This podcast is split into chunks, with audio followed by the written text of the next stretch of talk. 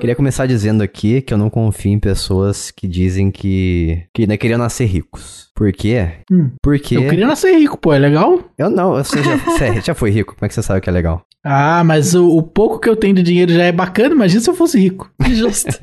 Eu, eu sempre digo que eu acho que é muito, é muito fácil você nascer rico e ser herdeiro. Mas veja bem, Jason, uma pessoa que nasce com dinheiro, ela vai viver uma vida vazia de valores reais e apenas valores mundanos que incluem muita diversão. Então, eu acho que, embora é, seja uma vida que não vai te dar valores muito propositivos para a humanidade no longo prazo, vai te proporcionar muitos prazeres imediatos. É verdade, mas eu acho que as pessoas estão querendo confiar nas facilidades que o dinheiro oferece. Ela não quer, não quer ter que superar desafios na vida. Ela não serve pra jogar videogame. resumindo. Ah, mas superar desafios é muito chato, Jason. Não é por causa disso que a gente joga videogame. Porque o videogame gira em volta dos desafios. Então, se você é uma pessoa que não gosta de desafios, você não é, é qualificado pra jogar videogame. Não, mas o, o lado ruim do videogame é o desafio, porque infelizmente tem que ter, né?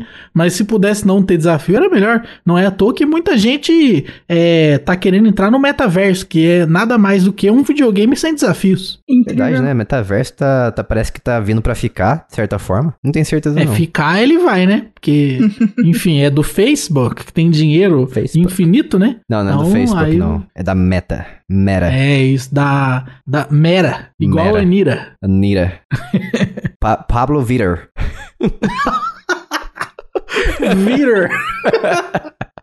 Maravilhoso. Só com sotaque americano. Entendi. É isso aí. Você confia Bia, em pessoas que, tem, que, que querem nascer ricas? Ah, mano, tanto faz. Não, não é isso, que, tipo, não é a pessoa querer ou não nascer rica que vai me fazer confiar ou não nela. Tipo, não é uma coisa que vai definir se eu confio ou não em alguém. Então, tanto faz. Verdade, você disse que não, Não confia vejo- em pessoas de forma geral.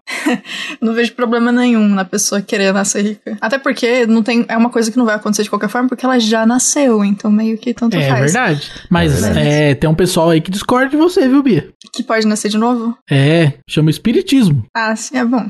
Tudo bem. Galera aí acredita, tipo, no que quiser e é isso aí. Não, não sou eu que vou falar que eles estão errados, tanto faz. pessoal tem outra visão aí, né? Cristão também, de certa forma, porque a gente vai viver a vida eterna, eterna depois de falecer, né? Eu acho que a Bia grava há três anos com a gente e não confia na gente até hoje. Ah, mas aí ela tá certa, né? Nossa, depois desse comentário do Lucas, eu não vou nem tentar defender nada, só vou acreditar no que quiser. Aí fiquem felizes. Só quem sou eu pra julgar, né? Ela tá Quem certa. é, é, isso. É igual o ladrão reclamar de ser preso. Você você é ladrão, cara. Você vai reclamar? O policial tá fazendo o serviço dele. É verdade. Cada um com seu emprego, né? Um tem um emprego de ladrão, outro tem um emprego de polícia, e assim o mundo gira, né? Ele colabora, ele contribui com o INSS. É, o ladrão esperto, sim, porque aí depois ele pode se aposentar, né? É verdade. Já viu um senhor de 80 anos pular um muro? Não consegue, né? Então tem que aposentar. Depende do muro. Eu sou o Jason e estou aqui novamente com o Lucas. Eu sou o Luquinha da galera e vocês não são, né? E também estamos aqui com a Bia Bock. Bu. E olá, pessoas. E antes de irmos para o nosso episódio de hoje, se você não sabe o que é o Jogando Casualmente, aliás, é um podcast no qual a gente fala as coisas do mundo gamer de forma simplificada para que todos possam entender, até esse senhor de 80 anos que não consegue pular o muro que o Lucas citou. Isso aí. Dependendo do muro. Se o muro for muito baixo, tem muros aqui ah, na mas daí não é muro, é, aí é mureta, né, Jason? Depende. Mureta? É verdade, é verdade. Se o muro for muito pequeno, ele vira uma mureta. Isso, ele é promovido a, a mureta. De- é, demovido, né, na verdade. É, Promovido. verdade. Ele é rebaixado, você diz? Isso.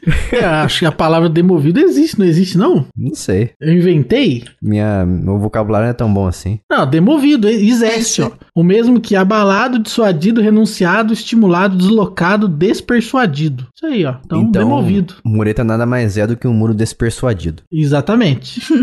Lembrando que também depende do velho de 80 anos, que deve ter uns aí que treinaram a vida inteira e que claramente conseguem pular muros, tá? É verdade. Mas o, o velho mediano de 80 anos não consegue. Ah, é. É, o mediano não consegue Um mesmo. velho mediano, um velho medíocre. É, ué. Essa, essa palavra parece que é, uma, que é uma pessoa ruim, né? Medíocre. não, mas nada mais é do que uma pessoa mediana. É, tá na média, né? Sim. Não sei por que, que a galera acha que medíocre é ruim. Acho que normalmente essa palavra é falada com um tom de voz negativo. Você é medíocre. É a galera que não parou pra ver a etimologia da palavra e usa errado, né? É, aí mudou o significado, já foi, né? Não tem volta mais. A vilã da novela das nove usa pra xingar outra Aí pessoa, pronto. É verdade. Igual a palavra literalmente, que todo mundo usa como sinônimo de intensidade, já virou sinônimo. Nossa. Daqui a Perdemos- pouco, literalmente, deixa de ser literalmente, literalmente. É. Exatamente. Toda vez que alguém usa literalmente errado, a minha reação é: não, beleza, eu vou enxergar essa frase como se fosse literalmente mesmo. Então.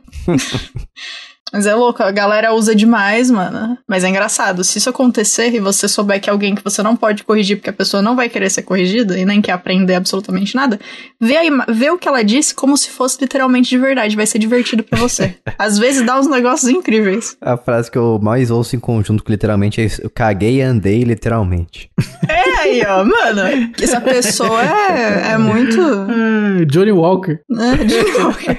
A pessoa não se É. aguentou eu- pra ir ao banheiro, foi nas calças mesmo. Aí nem ligou e saiu andando, como se nada tivesse acontecido. Isso. Imagina o, o tanto que a pessoa tem que ter capacidade de, de fazer cara de paisagem pra isso acontecer e ninguém perceber. É incrível. Parabéns pra essas pessoas. Eu acho muito bom as pessoas que usam errado ao encontro D e D encontro A, justamente porque um quer dizer exatamente o contrário do outro. Então, se você não tem Ai, certeza qual que é, nossa. é melhor tu não usar, entendeu? É, se usa você outra não é, se você não sabe qual que é qual, porque um é o contrário do outro, cara. Então, assim, você vai falar que um negócio vai ao encontro de, e aí as pessoas vão entender o que isso de fato significa, não o que você pensou que era. Então, É, então. assim, tenha a certeza de você saber qual é qual. Uma coisa que as pessoas esquecem e que, inclusive, eu notava muito isso na época que eu tava fazendo. Quer dizer, agora eu voltei a fazer é, correção gramatical e revisão de texto, mas assim. As pessoas esquecem que os outros não leem o- a mente delas. E aí, às vezes, elas escrevem as coisas como se, tipo, você tá falando pra si mesmo, sabe? E, e é impossível de você saber o que a pessoa quis dizer, ou ela usa a palavra errada. E assim, ó, dica de, de ouro, assim, pra todo mundo que quiser. Quando você não sabe o que, se o que você tá escrevendo ou tá falando tá certo, muda pra outra coisa que você tem certeza. E aí ninguém vai te entender errado. É maravilhoso, assim. Ou tenta aprender também, que é uma coisa muito boa quando. É, pesquisa, tá né? Você tá escrevendo, não sabe que de encontro A é o contrário de ao encontro D e qual que é qual. Então, Isso. na dúvida, né? Dá uma pesquisada ali. O Google existe, ele tá aí pra isso, pra ser usado. Vai, pesquisa. Quando um carro bate no outro de frente, eles vão ao encontro de um ou outro ou de encontro? Os carros deram de encontro ou deram ao encontro? E aí, ó. Eu acho que eles bateram. Faz sentido. Irrefutável. tá vendo? O Jason não sabe qual é qual, ele usa outra palavra. Exato, eu sou uma pessoa simples. Aí, ó, viu? Eu sou uma pessoa que, que foca na comunicação efetiva. Justo. Então, ó, você ouvinte que escutou o que o Lucas disse e ficou confuso, abre o Google, pesquisa e aprenda mais uma coisinha hoje. Vai, a vai outra ser que bom as pessoas momento. erram, que é muito boa também, é a assertividade. As pessoas acham que a assertividade é de acertar. Ai, socorro. De falar uma coisa certa, né? Tipo, ah, ele é um cara assertivo. Tipo, ele erra pouco. Ai, nossa. Ele é assertivo. Olha, como ele é efetivo, né? Não é isso? É, a assertividade não é a mesma coisa que acertar, Não, né? é, tu tá. pode ser assertivo e falar uma bobeira muito grande. Exatamente. Mas é isso. Chega de enrolação, quero dizer pra vocês antes da gente começar o episódio que temos grupo de apoio em apoia.se barra jogando casualmente e através desse grupo de apoio você consegue receber podcasts bônus, jogos grátis, participar de sorteios de jogos grátis, de sorteios de cartões presentes na loja de games da sua escolha, além de receber notícias casuais sempre da maneira completa e receber o podcast padrão, o podcast principal, de maneira adiantada. Então vai lá, apoia.se barra jogando casualmente. Também temos grupo do Telegram, t.me barra jogando casualmente. No Twitter somos jcasualmente, porque não coube tudo. E também dá uma olhada nos links da descrição desse episódio, porque esse episódio foi graças a um ouvinte que nos mandou sugestão de tema. Então, pela primeira vez, a gente está trazendo aqui um tema que foi que está sendo feito através das opiniões, dos pedidos que os ouvintes nos mandaram. Então, dá uma olhada na descrição, vai ter um lugar para você colocar aí uma sugestão de tema dos nossos episódios. E com isso, a gente vai para o nosso podcast de hoje, que é sobre jogos que traíram nossa nostalgia. E por nostalgia, eu queria começar aqui estabelecendo o que é nostalgia, porque tem gente gente que fala que. Tem gente que usa de forma errada, igual a gente tava falando aqui, literalmente. Tem gente que fala que nostalgia é uma coisa, ah, boa, maravilhosa, que eu sinto saudades, não sei o que. Mas nostalgia, na verdade, tem um efeito negativo, não tem? Nas pessoas. Tem efeito negativo? Não, Tem. mas aí você tá falando da consequência, né? A definição eu acho que é uma só. É, nostalgia é. Ó, botei no Google aqui.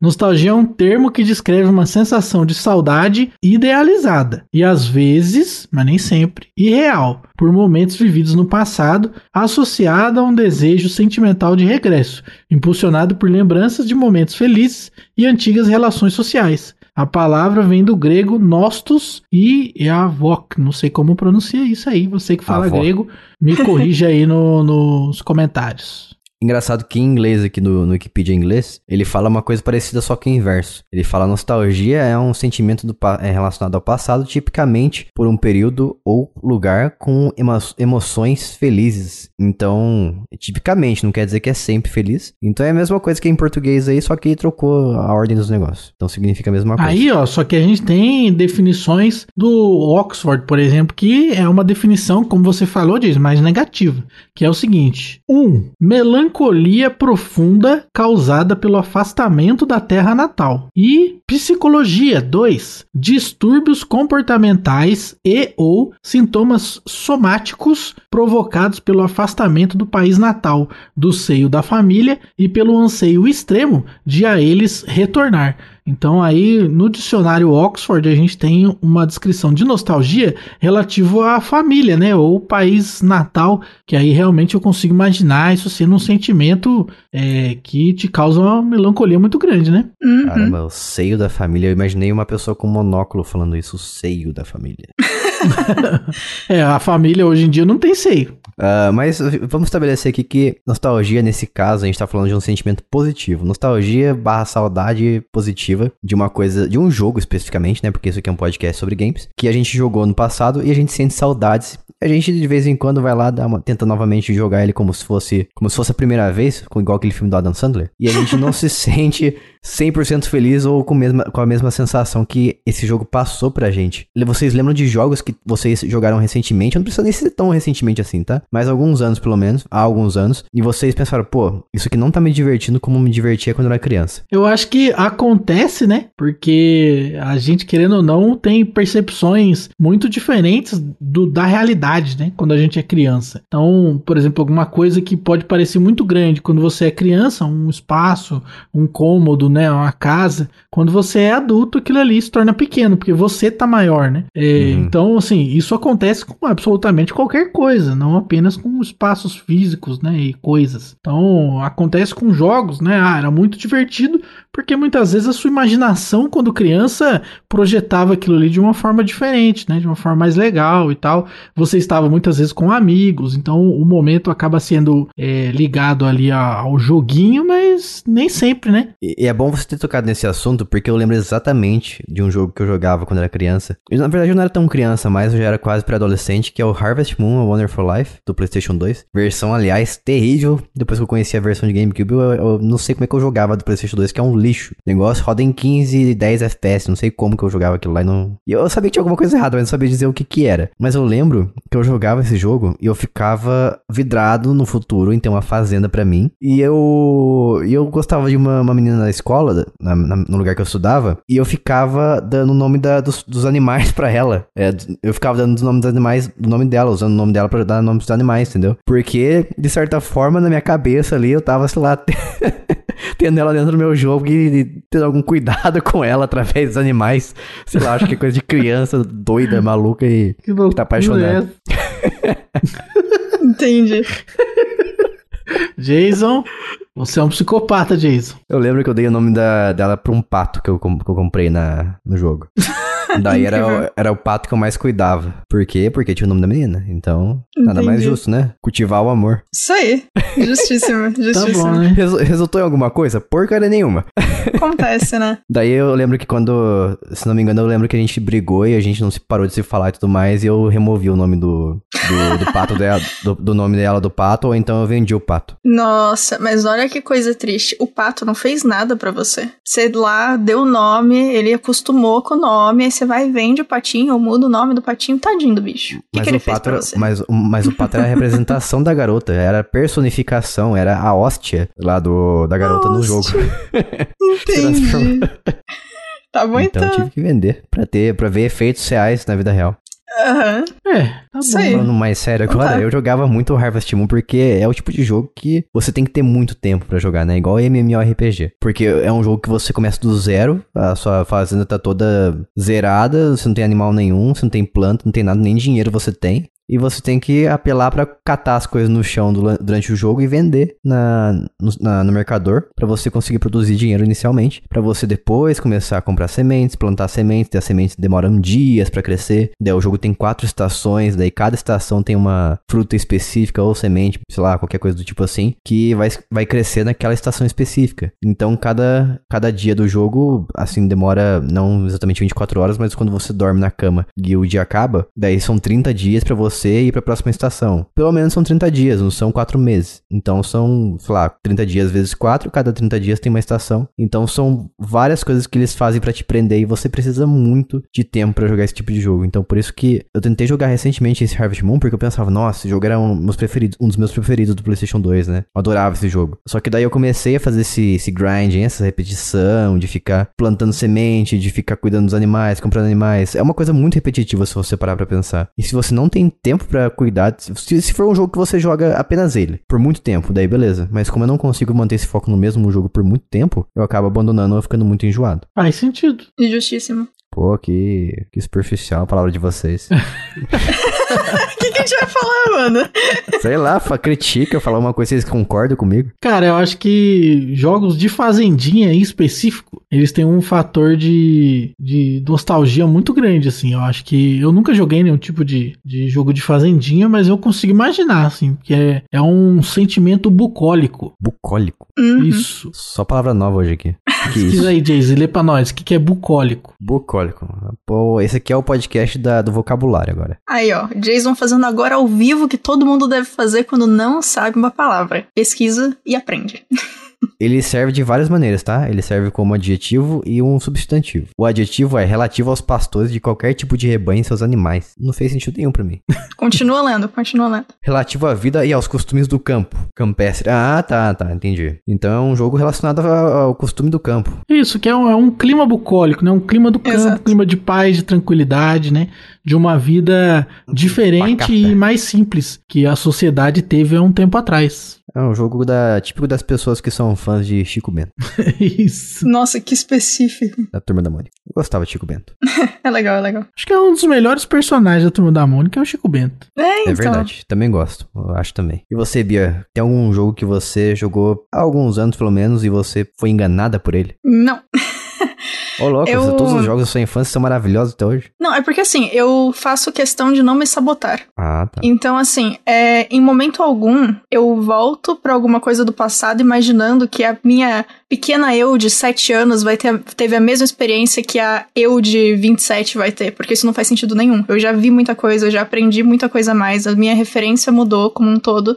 É a mesma coisa de, tipo, é, não é porque hoje eu conheço Copenhagen e Linit que eu vou me arrepender de ter gostado do guarda-chuvinha de chocolate quando eu era pequena. E qualquer momento de, de felicidade que eu tive ganhando um quando eu era pequena, ou comendo, ou com um amigo, ou com um familiar, não muda o fato de que, tipo, beleza, eu não gosto hoje em dia, mas eu gostei antes, e isso já é o suficiente, sabe? Então, assim, tipo, eu nunca tive a experiência de voltar pra um jogo que eu gostava muito e sentir que ele me traiu ou algo assim, porque eu sei que eu não sou a mesma pessoa que eu era quando eu joguei esse jogo a primeira vez. E o que ele fez naquela época foi isso, e tá ótimo. Tipo, ele não precisa ser incrível agora, porque ele já foi incrível como ele tinha que ser. Eu não vou assistir um filme preto e branco imaginando que ele tenha cores, porque isso não faz sentido, sabe? Então, tipo, nunca me senti traída porque eu nunca coloquei a expectativa a mais do que aquele jogo poderia me dar. E é isso, tipo. Ah, acho que eu não consigo então fazer essa separação, porque eu- quando eu conheço uma coisa que é melhor do que a coisa que eu considerava boa na infância, Hum. eu não consigo ver a, a coisa que era apenas boa com os mesmos olhos. Hum, interessante. É, eu.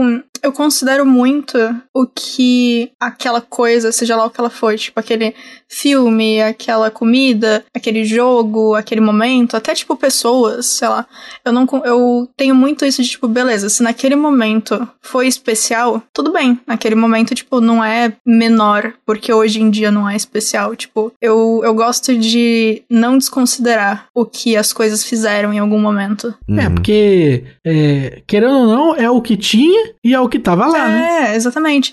Porque assim, tipo, obviamente, se você for jogar um jogo que saiu há 20 anos atrás, ele foi feito com a tecnologia de 20 anos atrás. Então, se você chegar com o pensamento de do você de agora, que conhece os jogos que saíram em 2022, é óbvio que vai ser diferente do que o pensamento que você tinha 20 anos atrás quando você viu aquele jogo e não tinha referência de nada, sabe? E, e com o pensamento de, tipo, dessa comparação, é, de novo, é você se sabotando completamente, porque, tipo, não vai ser a mesma coisa, não tem como ser a mesma coisa, a menos que você tenha realmente a amnésia do como se fosse a primeira vez, sabe? Um negócio que eu gostaria de saber, experimentar, assim, de conseguir visualizar isso, seria ir conhecendo os jogos 3D e ir para um jogo 2D. Isso assim, ia ser louco. É. é, porque as, as crianças não sabem como era antes, né? Porque a gente veio do 2D e aí, tipo, surgiu o jogo 3D, sei lá, na época do Nintendo 64, assim, que ficou mais comum, né?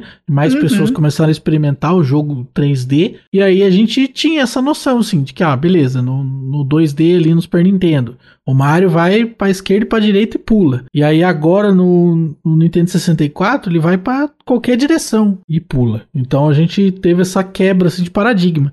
Mas para eles seria o contrário, né? Eles iam entrar numa limitação. É, é uhum. é, como um ser de quatro dimensões olhando a gente que vive em três. É, exatamente. E é muito legal pensar nisso, porque, tipo assim, a gente teve essa, essa sequência de coisas ganhando mais possibilidades ao longo do tempo, em qualquer mídia que seja, tipo, é, em cinema a gente foi apresentado ao CG, e aí a gente foi apresentado a um CG melhor ainda. E aí agora tem os filmes que você consegue colocar atores que nem existem, que tipo, que não estão mais vivos no filme, parece que os caras estão lá. E tipo, uhum. a gente viu esse crescimento. Em jogo a gente foi vendo esse crescimento de, tipo, coisa do Atari, aí passando para várias coisas até chegar em realidade virtual, etc. Só que realmente, se você pega. É aquele. É o famoso. A criança que cresceu com o iPad, aí pega a revista e tenta usar o touch na revista, sabe? tipo, é um bagulho muito interessante, realmente, assim, de pensar de essa, essa diminuição de, de probabilidade que foi realmente o oposto do que a gente teve. Famosa geração Z. Tenta fazer, mexer, usar touch em tudo. É. No livro, no caderno. É um negócio anacrônico, né? É. Mais uma palavra. E assim, ah, pesquisei então. Vamos lá, vamos lá. Ana, anacrônico. Não? Ah, vai. Olha que bonitinho. É o CD da Peach, certeza. não. Não, Peach, Poderia é, ser. que não obedece à sucessão normal do tempo, contrário à cronologia, o que se opõe Olha ao é cronológico. Tá vendo? Então é anacrônico a criança vindo do tablet pra revista. Isso. É ou então os animes, porque os animes não seguem uma cronologia. Nossa. É. Que anime que você tá vendo, cara? Bom, alguns não seguem. Ah, não, né, falei errado, falei errado com outros é, Memórias póstumas sim. de Brás Cubas, o anime Isso. que ele tá vendo. É, ele tá falando, se for em filme, ele tá falando de amnésia, né? Não, eu falei o contrário. Eu, eu às vezes é. eu penso alguma coisa e eu falo o contrário dela porque eu não sei. Não sei o que acontece. Dislexia Entendi. que chama. Pode ser dislexia, não sei. Pode ser. É, mas é verdade, não, não é uma piada, não. Pode é. ser, então. Ah, pode ser que eu tenha nunca soube. Pode ser falta de atenção também. Pode ser também. É o que eles dizem, na verdade, é desenhos americanos, como por exemplo Simpsons e coisas do tipo, sabe? Eles não seguem ah, uma okay. cronologia. Cada, episódio, cada, cada, episódio, cada episódio tem uma história isolada. É, eu diria que é anacrônico, porque não é. tem um, um, cronismo, né? Pra poder ser anacrônico. Porque o anacronismo, ele é o, o você é, infringir essa é ordem cronológica, disso. né? É a quebra é. da ordem cronológica. Se não tem ordem cronológica, não, não é anacrônico, quebrar. né? Teria que ser acrônico. É aquilo Exato. que não tem uma cronologia. Hum. Nós somos muito cultos nesse podcast. Bonita. Você que está ouvindo aí, você se orgulha de você estar aprendendo bastante. Assim, eu conheço muita gente, tipo, muita gente mesmo, que tem uma certa, um certo nível de dificuldade de, de ter uma aceitação de que, tipo, beleza, uma coisa que você gostou há 10, 15, 20 anos atrás, talvez hoje em dia, para os seus paradigmas, não seja boa. Então, tipo, eu tenho muito amigo que às vezes, tipo, eles gostam de um, um, anime que saiu há muito tempo, ou de um filme que saiu há muito tempo, e eles não conseguem, às vezes não conseguem nem reassistir pelo medo de perceber que existe algum erro, sabe? Tipo um jogo que eles jogavam antigamente.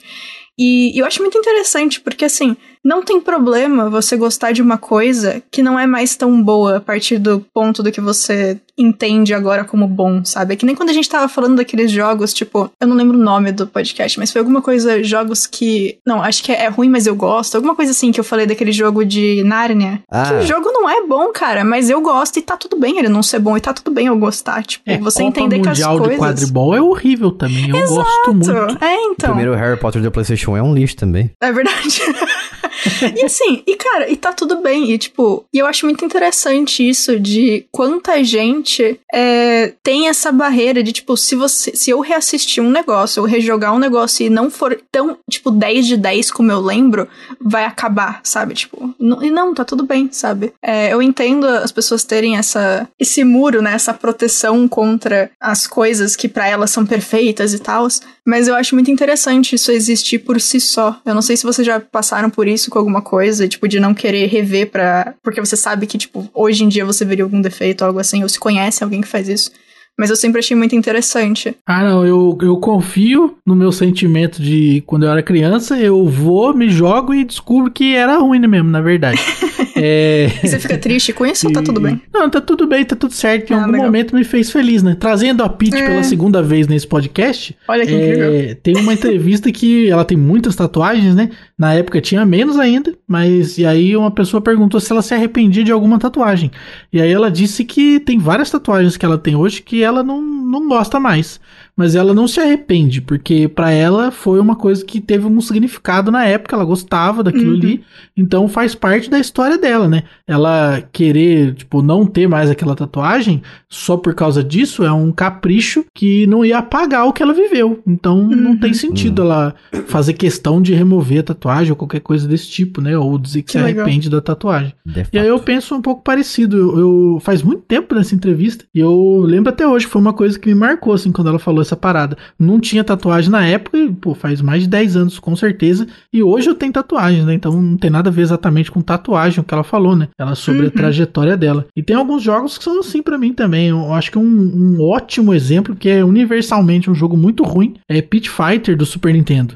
Porque eu tinha uma memória de que era um jogo bacana. E aí um dia eu vi o jogo na feira, falei, pô, eu jogava isso aqui quando era criança, mó legal esse jogo, jogava com meu vizinho e tal. E aí eu comprei o cartuchinho e o vendedor fez uma cara assim, tipo, mano, você é maluco, né? Que jogo é horrível. E aí, realmente, o jogo é completamente injogável, assim. Ele, ele roda a 15 FPS e os controles são horríveis. É, é muito ruim. É Pit Fighter. Ah, Pitfall, nossa, é ruim mesmo. Pit Fighter é, é, muito ruim. Pitfall é bom, Pit Fighter é muito ruim. E aí, enfim, é um jogo zoado, né? E aí eu tenho um sentimento até interessante falar sobre isso, que no Copa Mundial de Quadribol, que é um jogo que eu adoro, o menu desse jogo, e, e enquanto você faz as seleções, as coisas e tal, tem um, um sons de fundo que é uma torcida gritando. E, e esse som, é, que é específico dos menus, não tem durante a partida da mesma maneira, tem a galera gritando e tal, mas não é o mesmo som. Esse som ele me causa um incômodo inexplicável. Eu não Eita. sei como, mas esse som do, do menu do jogo, da galera gritando assim, me causa um incômodo muito grande. Sempre causou, na época que eu jogava isso, que eu era adolescente, me causava um incômodo muito grande. E aí, recentemente, eu fui jogar o jogo de novo, porque eu comprei ele original, usado. E aí, pra, pra ter, assim, né? Porque é um jogo que eu gosto muito. E aí, eu fui jogar de novo, já imaginando que ia me causar a mesma estranheza, e causa ainda. Então eu abro o menu e escolho rapidamente o que, que eu quero fazer ali e vamos jogar. Nossa, que interessante. Me causa um incômodo muito grande o menu desse jogo.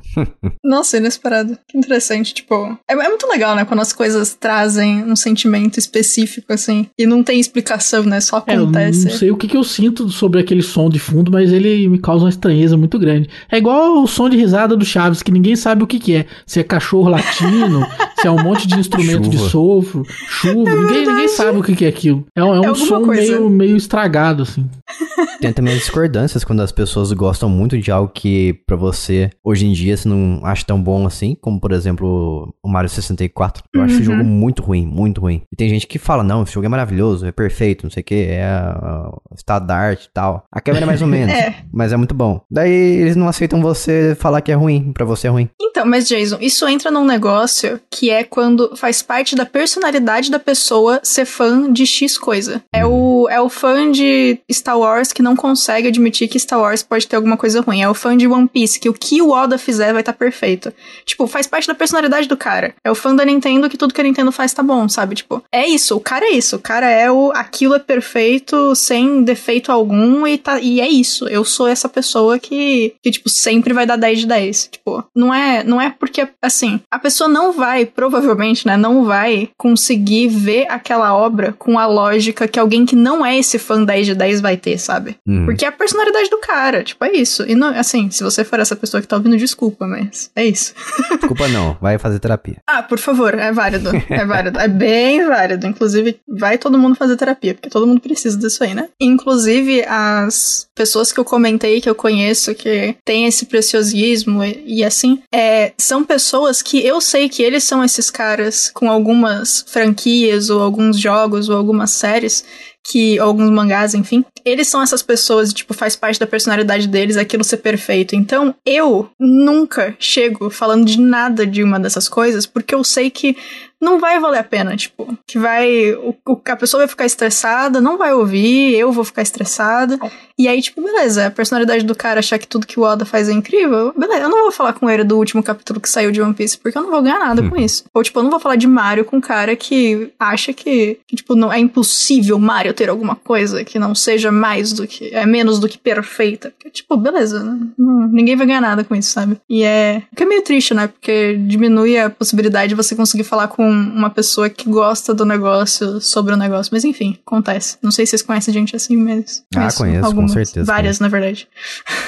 Mas o Mario, por exemplo, ele é um o Mario 64, na verdade, ele é um jogo, ele é um jogo que quando eu era criança, eu gostava dele, mas não era um grande fã de Mario 64. Eu era muito mais uma tipo de pessoa que gostava de Crash. Então, o Crash para mim, tem, eu tenho essa memória afetiva com o Crash, e o Crash eu acho que ele fica ultrapassado se você jogar os originais, mas se você jogar o, o remake, a Activision chama de remaster, eu acho que ele ainda funciona um como um jogo muito bom da de antigamente. Uma, ele é um jogo antigo, refeito de uma forma que tornou ele atual o suficiente para ficar divertido ainda hoje. Ah, sim. E eu vou trazer aqui um jogo que o Lucas, eu sei que ele gosta ou já jogou, ou não sei. Quero saber qual o sentimento que ele tem com esse jogo. Que é o Dragon Ball Legends. Jogo absurdamente repetitivo.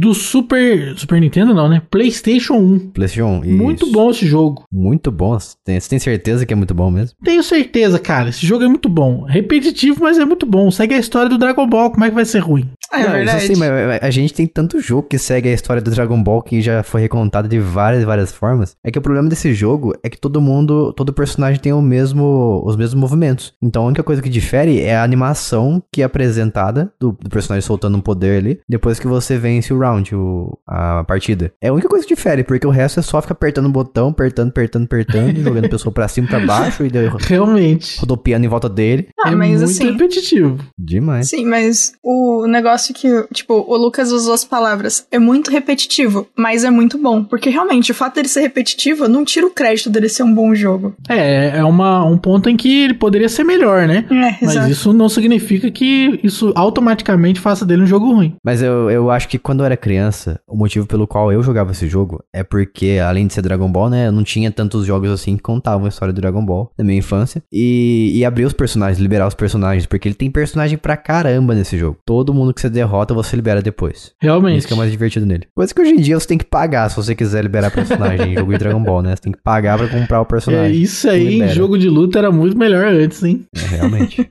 Budokai Tenkaichi 3, por exemplo, nossa, eu acho que tem mais de 100 personagens no- naquele jogo lá. Tem o Mr. Satan, tem a Pan, tem, nossa, o Kid É muita Goku gente. também. Tem gente pra caramba no negócio. Se É bobear, muito tem até o Luffy do One Piece. Deve ter.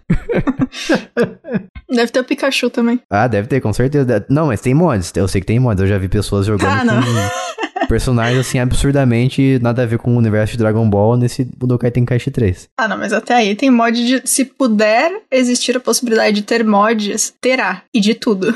É, certeza Essa é a lei do, de todos os jogos.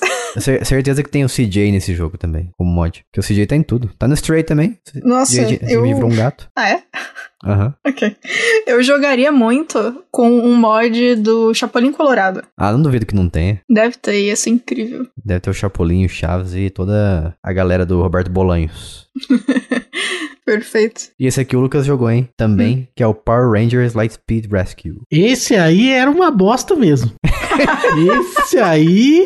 Nossa! Não tinha salvação nem com 5 anos. Putz, esse aí era muito ruim, mas era o melhor jogo de Power Rangers que a gente tinha, né? Vou usar aquela expressão que você falou, vou tentar acertar agora. Esse Ah. jogo vai ao encontro de exatamente aquilo que você tinha falado aqui mais cedo. Esse é o tipo de jogo que era legal pra mim, porque eu jogava com pessoas. Porque sozinho ele é um lixo, horrível. Falou corretamente. Muito Ah, bom. Eu só estou ficando uma pessoa culta. Muito Porque, sei lá, os, os bonecos são ma- mal feitos, eles são tudo quadradões pra começar, né? E quando você bate nos inimigos, não, sei explicar, mas ele tem um som e um peso ali que não tem peso, resumindo. Parece que não tem peso nenhum, parece que você tá batendo papel com papel. E eles viram de lado sem mexer a perna, é muito bom. Eles giram no próprio eixo. Sim, maravilhoso. verdade. Nossa, eu imaginei, a hora que você falou, pra começar, todos os personagens são quadradões. Eu imaginei todo mundo, o, todos os fãs de Minecraft, cruzando os braços, erguendo o rosto, falando, e aí? Qual é o seu problema, meu querido? Com quadrados. E esse jogo, cara, ele tem, ele tem uns elementos de plataforma também, que eu não sei quem que pensou em fazer aquilo, porque ele é uma visão meio isométrica. Ele é 3D, né? Então é uma visão isométrica que meio de cima, então ao mesmo tempo meio curvada. E às vezes você tem que pu- pular entre precipícios ou buracos, assim, de uma plataforma pra outra. E a precisão é terrível, horrível. E ainda mais com essa visão que você tem, então a câmera fica centrada no seu personagem. Se você tem que pular de uma plataforma pra outra e a plataforma tá um pouquinho escondida, você não vai conseguir ver ela. Nossa, eu descobri por que, que eu me sinto incomodado pela, pelo menu do jogo do Harry Potter. Ah, por quê? Diga. Descobri. É, é a música. É a música que me incomoda. E talvez o conjunto da obra torne tudo muito pior, mas é os efeitos sonoros, digo. Mas inicialmente, assim, é a música. Eu descobri. É a música que faz parte do Requiem de Verdes. Essa, essa parada tem uma hora e pouco. Mas o trecho da música lá que é usado, porque é um conjunto de várias obras, é Jazz Irai, que eu tô chutando que significa ira de Deus. E aí eu vou mandar aqui no, no grupo dos apoiadores o link, só para facilitar, né? Pra quem vai Perfeito. ouvir aí depois tem o link. Eu vou soltar sem contexto nenhum. Eu vou soltar esse link no grupo dos apoiadores. e aí quem tá ouvindo o podcast aí depois vai, vai saber do o que que se tratou aquilo lá que o Luquinha colocou no grupo. Inclusive, olha que bonito, para as pessoas que estão no grupo dos apoiadores, essa informação chegou de forma não cronológica. Tá vendo? Ó, chegou de forma anacrônica. Olha que bonitinho. E tudo se Gostei. conecta, né? Tudo, é. Sei Tudo que, nossa, me calculado. incomoda muito essa música, cara. E eu, Deixa eu ver eu- depois eu vou até dar uma estudada um pouco sobre o trabalho do Verde, porque eu quero ver se isso foi feito de forma proposital. É, eu assim, como uma análise preliminar, eu diria que sim, porque a música se chama A, a Ira de Deus e, Uhum. enfim, usa vários instrumentos, né, em tempos diferentes, é, provavelmente com, até com afinações diferentes, dá pra dar uma chutada aí, com a quantidade de hertz diferentes, e tem um coral que grita de uma forma muito específica e dá um nervosinho gostoso. Nossa, a música é, é em latim e tem a, a legenda aqui, e não, não é muito bacana o que tá sendo falado, não. Não. Acho que a ira de Deus é um negócio meio pesado mesmo. Eu senti o, o incômodo, eu acho, dessa letra e, e dessa música escrita pra gerar isso, provavelmente, né? Então, Ah, não sei por que, que eles escolheram essa música tão agradável pra colocar isso aí no jogo, né? Uhum. Tem uns negócios muito legais, assim. E às vezes, tipo, a pessoa nem precisa é, entender tanto, assim, de música pra poder ver essas coisas. E elas continuam sendo bem interessantes. Até porque, inclusive, esse canal específico, o cara explica muito bem. Mas é Eu muito legal ver essas já. coisas. Já? Ah, então Ah, é isso sabia. aí, ó. Perfeito. Já tô inscrito. Ele é muito bom mesmo. Mas é muito legal você ver essas coisas e música é uma coisa muito interessante porque é muito os famosos as coisas que hackeiam o nosso cérebro pra gente sentir uma coisa do jeito certo, não sei o quê. É que nem uso de cor, uso de valor tonal, essas coisas. É bem, é bem legal olhar por trás assim. Hacker, hacker. Uhum. é divertido. Mas voltando ao Power Ranger, eu acho que o Power Ranger nunca teve um jogo decente, eu diria. Nem do Super Nintendo, que eu achava que era muito bom. Eu não gosto tanto dele assim hoje em dia também. Ah, do Super Nintendo até Nossa. que é legal, cara. Eu acho que ele envelheceu melhor do que o do PlayStation. Ah, com justo. certeza, sem dúvida. Mas tem o, tem o novo lá, o Battle for the Grade, que é legal, né? Ou de luta, sei. Isso. De certa forma, pra quem é fã de jogos de luta, não, sei. É, né? é que eu não imagino o Power Ranger como jogo de luta, eu acho estranho. É, o Ranger branco lutando com o verde é meio estranho mesmo. É. Realmente. Se bem que assim, se existe um jogo de luta e de todo mundo o Lucas falar que é bom, eu vou acreditar. Porque Não, É a o maior Battle for the autoridade. É bom. E eu Aí, não ó. sei se ainda tá, mas tava no Xbox lá, né? No Xcloud.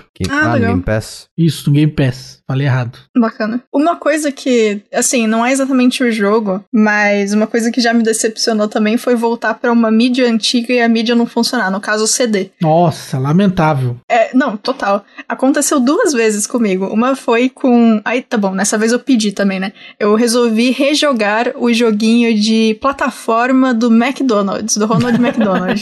Ah, E assim, eu Sei. sabia que ia ser Isso aí ruim. dava só um que eu não. vídeo no YouTube, hein, Maravilhoso. Tem aqui o CD ainda, dá pra fazer. Só que assim, eu já sabia que o jogo ia ser ruim, mas o que eu não esperei é que o CD ia fazer o jogo ficar mais lento do que ele já era, porque o CD tava. Eu, eu não sei se meu computador não tava preparado pra essa volta no tempo, mas foi uma desgraça de jogar esse jogo. Eu fiquei pouquíssimo tempo jogando, gravei minha tela pra mostrar, não lembro pra quem que eu mostrei. Deve ter sido pro Calisto, provavelmente, sem- sempre pro Calisto. Ou pro Gui da Cozinha dos Tronos, pode ter sido também. Eu sei que, tipo, eu gravei minha tela pra mostrar o quão desesperador tava. E aí eu fechei o jogo e acabei não jogando muito mais. E a segunda vez foi com um jogo estilo Quicks, que por muito tempo eu queria jogar de novo. Foi um dos jogos que eu mais gostei, assim, quando eu era menor. E eu tenho também o CD até hoje. E é um CD, é o CD-ROM Fácil número 11. Aquele CD que vem do lado escrito curso completo de Windows e mais 26 programas. Não dá pra errar. Você usa os programas aqui e tira as dúvidas na revista. Tipo, esse, eu, sim, eu li da capa aqui porque é maravilhoso essa coisa aqui. Eu vou mandar pra vocês a foto desse CD. Vou mandar, Genial. inclusive, no grupo dos apoiadores. o nome do jogo é Quicks. Então, na verdade, não é exatamente Quicks, mas é o mesmo estilo de mecânica do Quicks. E assim, eu sinto muito a falta desse jogo. Eu considerei mais de uma vez em chegar e programar o jogo pra eu ter. Porque ele não é Hum. muito difícil. Caramba. Mas eu realmente gosto muito desse jogo, cara. E assim, eu tenho CD e eu testei e ele não roda no meu computador. Eu não sei se é por conta do, do Windows que eu tenho atualmente. Eu não sei se eu conseguiria rodar em um computador mais antigo. Mas o CD tá salvo aqui, ele tá bonitinho, porque eu tô no aguardo. Em algum momento eu vou fazer esse CD funcionar. Em algum computador desse mundo Regrava.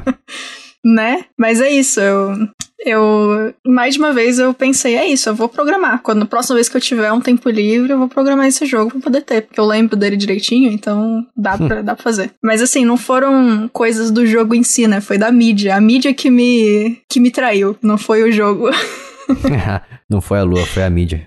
Isso. Nossa, eu tenho, inclu- eh, cara, eu tenho muitos CDs antigos aqui de jogos que tá tudo salvo, porque eram jogos que eu gostava, e eu sei que eles não são incríveis, mas que eu gostaria de jogar de novo, assim. Que nem aquele o maravilhoso jogo do arqueiro, eu acho que o nome é Bow and Arrow, até. Ah, que sim, é esse mesmo. esse jogo é incrível, cara. Esse jogo tá no meu coração e eu joguei recentemente, ele continua sendo maravilhoso. Jogava Gosto. na aula de informática. Na verdade, eu não jogava, o pessoal. Ninguém deixava eu jogar, eu só via as pessoas jogando.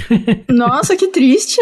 ah, tinha, é que tinha os moleques lá que eles tomavam conta do computador, não deixava ninguém Ah, jogar. tá. Eu não gosto desses Pessoas moleques, egoístas. queria dizer assim. Nem eu. Mas é, procura aí depois, joga. É bacaninha jogar ainda. Um dia podia ter no PlayStation, eu ia ficar feliz. E tem, tem umas certas formas também que facilitam pra gente de ter essa nostalgia de uma forma moderna. Eu acho muito válido. Como, por exemplo, a Nintendo que faz, é, por mais que ela tenha as críticas válidas contra ela, ela faz muito bem feito o Nintendo Switch Online. Que traz o emulador do Super Nintendo, por exemplo. Que eu acho que é o melhor disparadamente ali. Dentre os emuladores que tem. Fora o Mega Drive que entrou agora. Então tem a SEGA também no- na Nintendo. Não sei o porquê, mas agora tem Mega Drive no, no- no Nintendo Switch. E eu fico feliz por isso também. Mas o, por exemplo, o Donkey Kong Country. Eu gosto muito da série antiga. E em 2020 eu acho que eles lançaram um terceiro jogo. Ou os três de uma vez assim, seguidos em. Ou então os três de forma seguida. Um, um, um por mês. E eu voltei a jogar o Donkey Kong Country porque eu queria jogar ele de forma assim.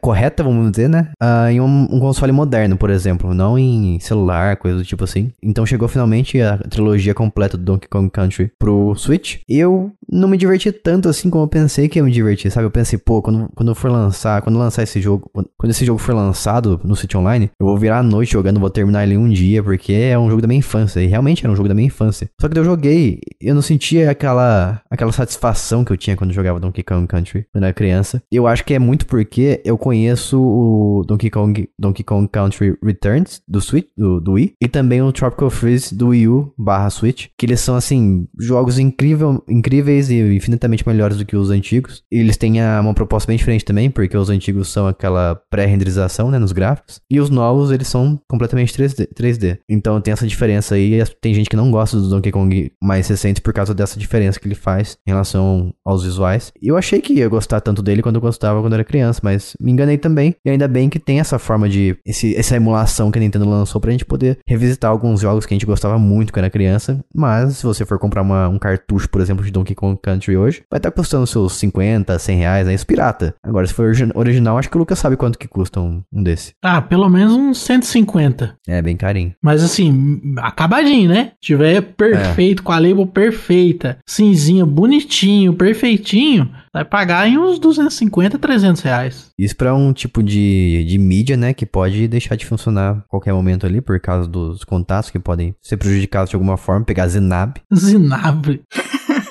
Faz tempo que eu não ouço essa palavra aí, hein? Sem falar que você tem que trocar baterias de dentro para pro jogo salvar. É verdade, com o tempo você perde o save, né? É, é, você quer revisitar aquele save que você tinha desde criança. Os jogos que eu faço não tem esse problema, não. Não? Aí, é a bateria ó. infinita? Não, não usa bateria, salva sem bateria. Caramba. Sensacional. Salva igual o pendrive, fiquei... memória flash. Ah, fiquei surpreso. Muito bom. Né? Por que, que a Nintendo já não fez isso naquela época? Eu não sei, porque não é como se não existisse memória ROM apagável na época, né? Já existia, dava pra ter feito. Talvez ela oferecesse um serviço de, na hora que acabar a bateria, você teria que levar pra um, alguma autorizada pra trocar. Não sei. Pode ser. Mas também tem, acho que pode ser custo, né? Porque a memória RAM é mais barata, né? É, tem, acho que tem mais cara de ser isso do que qualquer outro motivo não relacionado com dinheiro. É.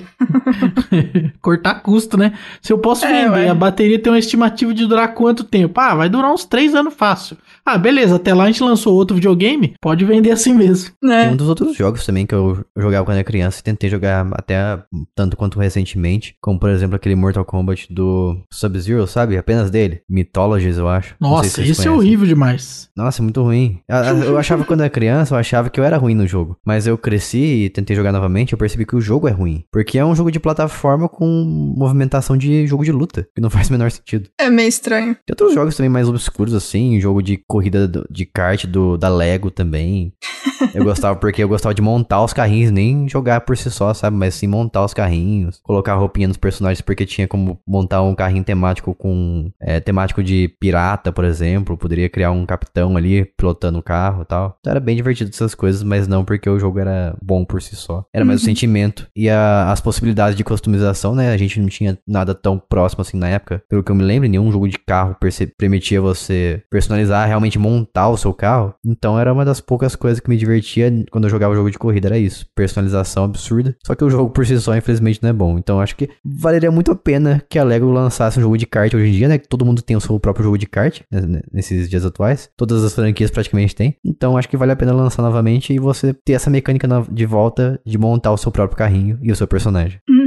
Aquilo que a gente comentou é, mais pro, pro início aí do, do podcast, sobre como a gente vai crescendo, vai tendo novas referências, e aí vai mudando o que a gente considera bom. É, eu lembrei, tem um negócio que a gente usa muito em arte, e eu queria saber, na verdade, se vocês têm uma versão disso na área de vocês. Porque é um exemplo que a gente usa muito, e é a melhor forma que a galera da área achou para poder explicar para as pessoas que estão começando agora o que, que acontece em relação a, a o que a gente chama de a escada de aprendizado em desenho, em ilustração, etc. Que é assim, você tem a referência e você tem a habilidade. A habilidade é uma coisa que depende de você e a referência é o que está ao seu redor. Então, basicamente, a gente tem essa escada por quê? Se você tem mais referência do que habilidade, você sabe, você sente que você precisa melhorar. E aí, por exemplo, se você é, conhece, uh, se você quer chegar num tipo de desenho que, não sei, fala algum autor aí de mangá que vocês gostam.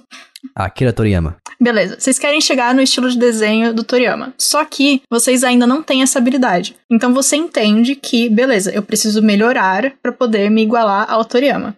Aí quando você chega no Toriyama, às vezes acontece que você tá ali nesse mesmo nível, né? A sua referência é o igual à sua habilidade se você treinar um pouco mais, a sua referência fica um pouquinho abaixo da sua habilidade, e aí você vai sentir que é aquele momento de, nossa, eu sou muito bom. Uhum.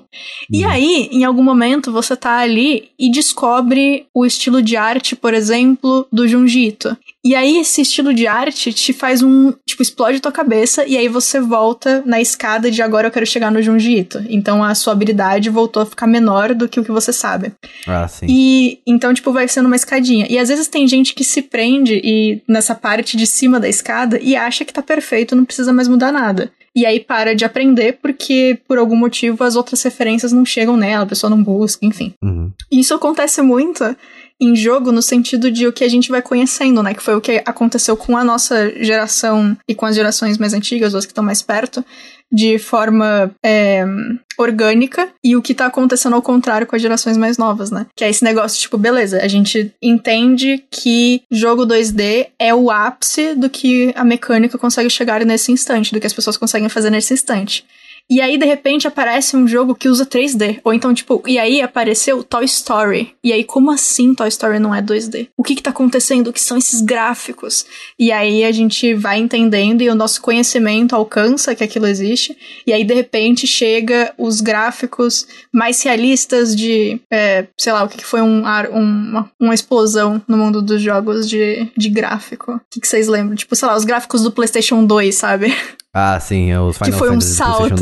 Isso, tipo, aquele, aquele negócio, aquele momento do olha os cabelos de Final Fantasy, como assim eles conseguem? Real. É, nossa!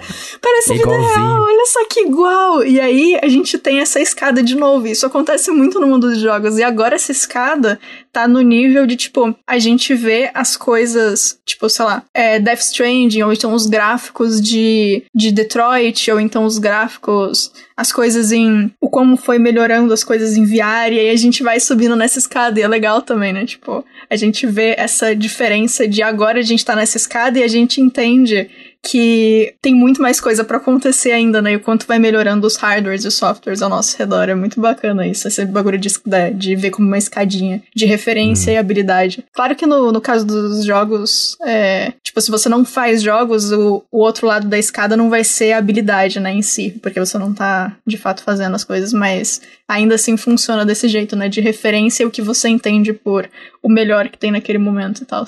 Eu acho que isso é pra tudo na vida, né? Sim, é, você sim. Chega, você chega a um ponto em certas categorias, áreas da sua vida, que quando você chega, você fala, pô, eu posso ainda ir, me, ir mais longe, eu posso subir mais. Então, sei lá, você chegou a um né, certo nível da sua carreira que você almejava muito. Ah, agora uhum. eu quero uhum. ser, sei lá, gerente, eu quero ser diretor, não sei o quê. Você sempre tá colocando a barra mais acima. E isso pode causar, te causar frustração, aliás, na verdade. Ah, sim, total. Porque você sente que quanto mais você sabe, menos você sabe. É, e assim, e não é uma coisa ruim, assim. Tipo, eu entendo que a parte da frustração e saber lidar com isso pode deixar as pessoas muito ansiosas. Uhum. Mas um exemplo excelente, se você pega qualquer momento aí, abre o YouTube e abre o canal do Aaron Blaze. Pra quem não sabe, o Aaron Blaze é o cara que criou o Simba. Ele criou o Simba, ele criou o Tarzan, ele é nada menos do que um monstro de no que diz respeito à criação de personagem e animação. E o cara, ele é um exemplo excelente de entender que é, você sempre precisa estudar. Pra vocês terem uma ideia, ele criou o Simba quando ele, tipo, ele era um adolescente. Tal, Quer dizer, copiou o Simba, lá. né? Daquele anime japonês. Ah, do Kimba? Ah, o branco, Kimba. É, bem parecido, né? O nome também, lembra um pouco. Enfim. Quem e sabe? assim, e ele é um cara, eu não sei quantos anos ele tem, mas ele já é um pouco mais velho. E ele veio daquela geração que muitos animadores estavam é, naquele mindset, naquela, naquele pensamento de 2D é o que é animação. E quando apareceu o 3D, uhum. teve muita gente que ficou revoltadíssima. Porque isso ia tirar emprego, porque isso ia fazer os animadores não terem mais o respeito que eles tinham, porque os computadores iam substituir os animadores. E esse cara, ele veio dessa época em que só existia 2D e viu essa, essa passagem pro 3D. E o, real, o jeito que ele lidou com isso, e eu acho um exemplo maravilhoso, foi ele começou a aprender arte digital, ele começou a ver coisas de 3D, ele começou a expandir o que ele sabia. E hoje em dia, ele tem um canal no YouTube excelente, ele tem um monte de curso. E ele ainda é, obviamente, muito bom. Ele continuou treinando aquarela, continuou treinando coisa é, tradicional. Mas ele aprendeu digital e foi crescendo junto com o, o que o, o meio dele precisou, sabe? E é, é, um bagulho muito legal, assim, de você ver. Porque teve muita gente que ficou para trás, porque não quis aceitar que, tipo, o mundo mudou ao redor. E tem gente que, que segue isso com o jogo também, né? De, tipo, aquele bagulho do preciosismo de ah, os jogos bons de verdade eram da época do Nintendinho, ah, por nossa, exemplo. O que veio depois sim. não vale. Tipo, não é jogo de verdade. tipo, claro que é, mano. Os jogos tá tudo hoje bem. em dia perderam a graça. Isso, é. E acontece muito, né? A galera de dar essa parada e não conseguir seguir. E tá tudo bem. Tipo, segue, vai. As coisas é. novas não são necessariamente ruins e você não precisa esquecer das antigas, tá tudo bem. Mas é sempre você tem que aprender mesmo as coisas. É. E o Blaze é um, é um ótimo exemplo. Eu gosto muito de, de ver como ele se adequou. Essas das pessoas apegadas às coisas antigas, a nostalgia de jogos clássicos, eu acho engraçado porque não necessariamente porque tem jogos saindo hoje em dia que o jogo antigo ele deixou de existir. Ele ainda é acessível. Exato. Você pode é. jogar ele. Ou acessável, não sei. Acessável. Acessável, eu não sei de onde Acessável, eu acho que é aquilo que é possível acessar, né? É, então, esse, nesse, isso, esse, é o, isso, esse é o que eu quis dizer. É, ele é acessável Ai. hoje em dia. Ok, então tava certo. Tem acesso. Eu não sei também, eu tô pressupondo que essa palavra existe aí. Vamos descobrir aqui, deixa eu pesquisar. Vai lá, vai lá. Eu acho que existe, pô. Faz sentido. Acessível ou acessável? Ih, eu acho que não existe, hein? Acessível faz mais sentido. Ah, existe, pô, aqui, ó. De acesso também, mas. Acessáveis, é... dício, dicionário, papapá. É, Acessáveis aí... vem do verbo acessar, mesmo que conectáveis, ligáveis, entráveis. Então, acessável é aquilo que é possível acessar, né? É um advérbio de estado. É isso aí. Mentira, não sei. Mas parece que é verdade, né, quando eu falo assim. Ó, já um outro site aqui tá falando assim: acessável não é um vocábulo dicionarizado, nem consta no VOP, pelo que não podemos validar como parte da língua portuguesa. Todavia, o verbo acessar existe. Significa em informática obter informação armazenada ou estabelecer comunicação eletrônica com a internet, papapá, papapá. Acessar algo não quer dizer que o mesmo seja acessível. É acessável. O mesmo não, mesmo já tá, já começa, os caras estão explicando um negócio negócio errando já. O mesmo, o mesmo que. Então, aí olha pra você ver que site maluco, né? O site chama Português a letra, aí fica a minha, minha crítica, né? No, eles falam, ó, acessável não é um vocábulo dicionarizado, beleza, então não existe, né? Aí tu continua lá e no final fala, por outras palavras, acessar algo não quer dizer que o mesmo seja acessível, é acessável. Ué, ah. mas Nossa, existe okay. ou não, não existe o essa site, palavra? O site tá completamente alucinado. Muda, mudando a, a expressão, é, é suscetível a acesso. Perfeito. Isso. São passível, passíveis de acesso hoje em dia. Incrível. É isso, é isso. Resolvemos aí esse imbróglio. Também não sei o que é. Imbróglio, vamos lá. Imbróglio. O Lucas falou, a gente sabe também, tá pesquisando. Estado de grande é. confusão. É. Eu sei o que quer dizer, eu só não sei a definição certinha. Estado de grande confusão, situação difícil, mal entendido. É, esse negócio das pessoas recusarem o avanço, né? De, ah, jogo 3D vai causar desemprego, jogo 3D vai acabar com a sociedade ocidental. É, esse tipo de coisa é muito comum, né? Inclusive aqui no Brasil a gente teve uma passeata contra a guitarra, que é um, assim, um fato histórico maravilhoso que eu gosto muito de citar, porque hum, é um fato que demonstra o tipo de loucura que as pessoas cometem em seu tempo, né? Por ter acesso limitado à timeline do mundo. Então, se as pessoas conseguissem ver o futuro, elas seriam um pouco mais inteligentes. E aí a gente teve no Brasil uma passeata contra a guitarra elétrica, que era uma coisa muito estadunidense, e aí tinha que ser proibida. Nossa. Ah, mas se tiver a passeata contra o Nintendo Switch 2, eu vou. eu vou. Perfeito. Vai fazer a camiseta, inclusive. Eu fui. eu fui contra a Switch 2. Porque eu não vou comprar o Switch agora, não. Tô vendo isso aí vindo já. Do nada o cara mete essa. Você viu? Agressivo. Tava guardando Agressivo. isso aí, ele precisava falar a respeito. Tava, Tava só esperando. No peito. Uma coisa, só antes da gente terminar aí, ó. Uma dúvida que eu tenho então, porque você falou que foi uma ideia de um ouvinte, né? E, e eu queria saber, aí, senhor ouvinte, conta pra gente o que foi. Teve algum jogo, alguns jogos que você teve essa impressão, tipo, que você voltou e ele, você sentiu que você foi traído porque ele não era tão bom quanto antigamente? Conta pra gente qual que foi, eu fiquei curiosa pra saber da onde veio essa ideia. Verdade, porque você sugeriu o episódio, a gente tá fazendo aqui, então a gente quer saber a sua opinião também. Se você Exato. não é. mandar pra gente, eu vou falar, ah, na próxima vez que esse cara aqui mandar esse, essa pauta, eu não vou escolher, não. Vou banir ele da- das escolhas de pauta. Conta pra gente, ou no mínimo, por que, que você escolheu esse tema? Fiquei bem curiosa. Queria saber. Inclusive, coi- coitado, né? Desculpa. A gente reverteu o teu tema, né? Porque a gente só estudou o porquê que a nostalgia pode ser uma enganação. Como não se sabotar porque os tempos mudam em vez de responder a pergunta, desculpa.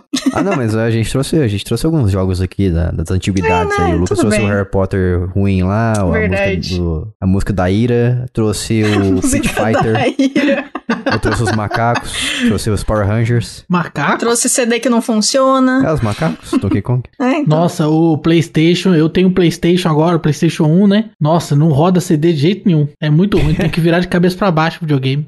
Nossa, isso é muito Aí, bizarro. ó, isso aí é, é fiel à época dele. Não funciona, verdade. tem Tá vendo? ó? Continua sem funcionar, viu, pessoal? Vocês forem Perfeito. comprar PlayStation aí, continua ruim. Se alguém, se alguém tava com a dúvida, continua igual. Sua memória Tá não está te traindo. Bom, e com isso, a gente vai finalizando esse episódio aqui. Entra lá no nosso grupo do Telegram e fala o que, que você achou. Em t.me barra jogando casualmente. Isso. Ou então em nosso site você pode comentar lá também, jogandocasualmente.com.br. Tem que parar de falar jogando, é jogando. Nossa, é. E, e se você quiser nos apoiar financeiramente e fazer a nossa alegria aqui, vai lá em apoia.se barra jogando casualmente. E novamente você tem podcasts bônus, você tem episódios da, os, os episódios principais de forma adiantada, sem falar que você pode participar de sorteios de jogos gratuitos e sorteios de cartões presentes da loja de games à sua escolha. Fora isso, também temos o Twitter, J Casualmente, porque não coube todo o nome. E também, por fim, temos o e-mail para pessoa que tem lá seus 80 anos e só consegue pular muretas, que é contato arroba jogandocasualmente.com.br. Isso E aí. com isso vamos ficando por aqui. Até a próxima semana. Beijo, tchau. Aloha. Adiós.